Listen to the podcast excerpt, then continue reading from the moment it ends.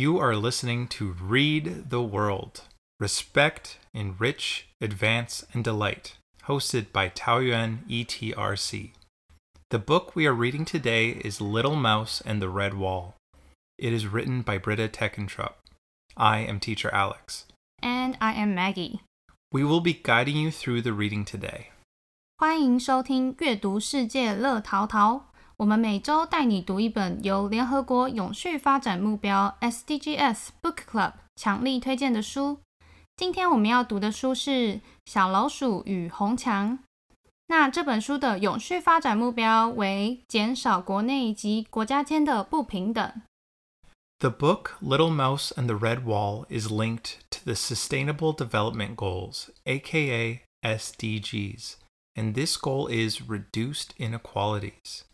It teaches us about how we should not be afraid of new things just because we do not know a lot about them. In life, we will meet new people, go to new places, and see new things.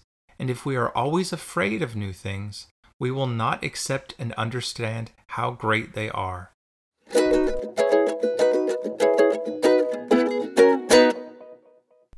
在我们开始介绍这本书之前，我们先请外师来自我介绍。Teacher Alex, tell us about yourself first. My name is Alex, and I am a teacher at Dachen Junior High. When I'm not working, I like to play guitar, read, write, watch movies, and see new places. And I also enjoy learning Chinese, even though I am not great at it. I love to do a lot of different things. Wow, you're learning Chinese. Can you share a little Chinese with us? Sure. 你在听桃园 ETRC 的 podcast Read the World. Wow, sounds like a real Taiwanese.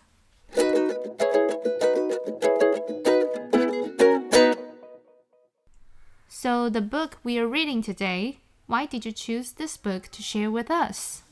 I chose this book because it is about ourselves. It is important for everyone to see the big problems in society, but sometimes these problems are very big and they maybe seem too big for us to do anything by ourselves. But this book shows us that if we just change how we think, we can change our lives and the lives of other people. We often think we know a person or a place because we have read books or news stories about them. But this book shows that we need to have open minds so we can really understand and accept new things. Hmm, interesting. Tell us more about the story. Well, the story is about a mouse, and there is a big red wall around his city, and no one knows what is on the other side. Some people say there is nothing there. Some people say the thing on the other side is very scary. And some people don't care what's on the other side. But one day the mouse goes over the wall and sees that it's beautiful there. And the story is about how we have many walls that are not real in our lives. And if we really try to look over those walls, we can see how beautiful the world is. So, I have a question for students. How do you think we can be more open minded? You are welcome to visit the ETRC Facebook page and share your thoughts or ideas with us.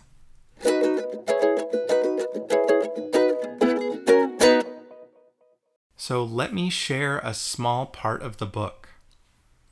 Together, Little Mouse and Bluebird flew over the wall and found a land more beautiful and colorful than Little Mouse could ever have imagined. I thought it would be dark and scary, said Little Mouse. My friends told me so. They were looking with fear, explained Bluebird. You are looking with wonder. You are brave enough to find out the truth for yourself.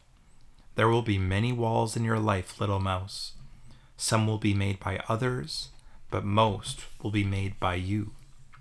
But if you open your mind and your heart, those walls will disappear one by one, and you'll discover how beautiful the world truly is. I have to tell my friends, cried Mouse. They may not be ready, little mouse, Bluebird warned her. I want to try, said Mouse. But as they turned back, a strange thing happened. Where's the wall, Bluebird? asked Little Mouse. What wall? said Bird. There never was a wall. And Little Mouse understood. So Little Mouse returned to her friends and told them what she had seen. They listened quietly, then one by one they walked through the wall.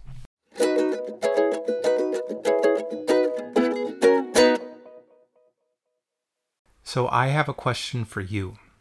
What do you think we can learn from this? In my opinion, we should maintain our curiosity, just like a little mouse, to pluck up our courage to travel into the unknown. And maybe we will find out there are no red walls at all. And what about you, Teacher Alex? What do you think we can learn from this story? I think we can learn that changing our minds sometimes takes a long time.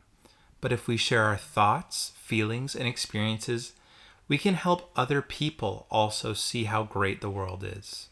We are all lucky to have our own unique lives, and when we share with each other, we make the world a better place. It's our activity time.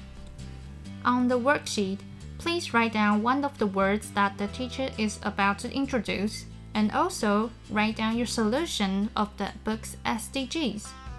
Teacher Alex, can you tell us your three favorite words? Sure. The first one is wall. W A L L. Wall, 墙. The second one is join. J O I N. Join, 参加. And the last one is beyond. B E Y O N D. Beyond, 在更远处. That's good to know. Can you make a sentence with one of your favorite words? No problem. I'll make a sentence with the word join. We should join together and make the world a happier, better place. Also, the book's SDG is reduce inequalities. So, I have a question for you, Teacher Alex. What would you do to reduce inequalities? I think for me, I would tell everybody to be curious and try to learn about things you don't understand. Mmm, that's a good lesson to learn. We can't wait to see your worksheet. Write down your answers and send your worksheet to the Google form. You may win a big prize later. For more information, please visit the Taoyuan ETRC Facebook or website. 同学们听完本周的 podcast 后，欢迎投稿你们的学习单。学习单的 Google 表单连接，请见桃园市英语教学资源中心脸书或官方网站。只要投稿一次，就有一次抽奖机会。每次段考抽好礼，期末加码抽大奖。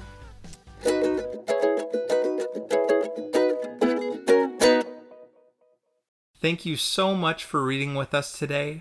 We love sharing the magic world of books with you. The book we shared in this episode is Little Mouse and the Red Wall by Britta Teckentrup. Now it's your turn to read and discover the fun of reading. We'll be back next week with a new story connected to our SDGs goals. I am Teacher Alex. And I am Maggie. Happy reading. See you next week. Goodbye. Goodbye.